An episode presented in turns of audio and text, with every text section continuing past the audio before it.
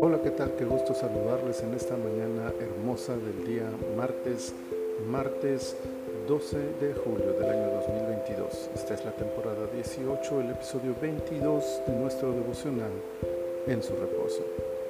La palabra del Señor dice en segundo libro de Crónicas, capítulo 22, versículo 4, hizo pues lo malo ante los ojos de Jehová, como la casa de Acab, porque después de la muerte de su padre, ellos le aconsejaron para su perdición.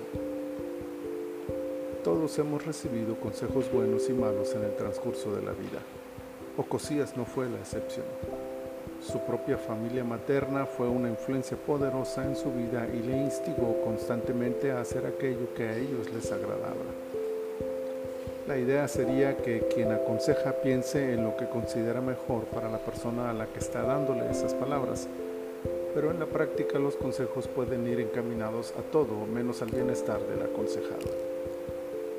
Muchos consejos son pensados en el bienestar propio, o peor aún, en el mezquino interés de dañar al aconsejado.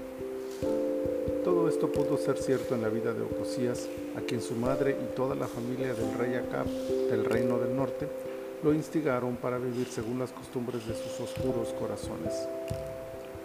Un año bastó para que se hundiera en la idolatría y pagara con su vida tan vergonzoso desvío de la ley de Dios. No aprendió en las consecuencias que experimentó su padre, ni siguió el sabio camino de su abuelo Josafat, todo por la influencia de los consejos a los que prestó atención. Y es que ahí está el primer error a la hora de escuchar consejos. No podemos evitar que nos den de todo tipo de consejos, pero sí podemos aprender a distinguirlos y prestar atención a los adecuados. Pero el mayor pecado de Ocosías fue que escuchó, prestó atención e hizo pues lo malo ante los ojos de Jehová. El gran problema no son los consejos malos que recibimos, sino la falta de discernimiento para distinguirlos y alejarnos de...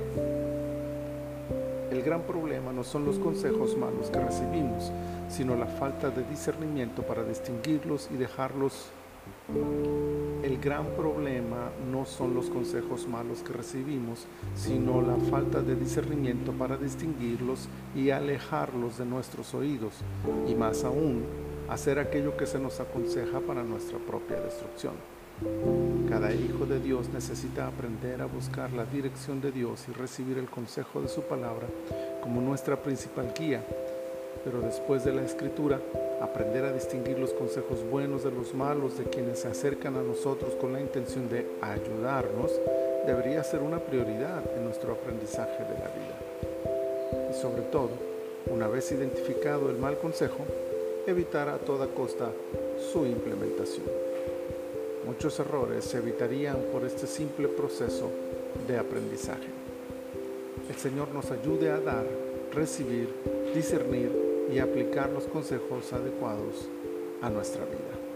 Padre, muchas gracias por esta hermosa mañana y por este día que nos regalas. Gracias por esta palabra que nos exhorta, que nos alienta, Señor, a corregir las deficiencias en nuestros ah, consejos, aquellos que recibimos y aquellos que damos también, Señor, para honrarte y agradarte como tú lo deseas. Padre, muchas gracias por esta preciosa palabra. En tus manos ponemos este día, en el nombre de Jesús. Amén. Mis amados hermanos, el Señor les bendiga donde quiera que ustedes se encuentren.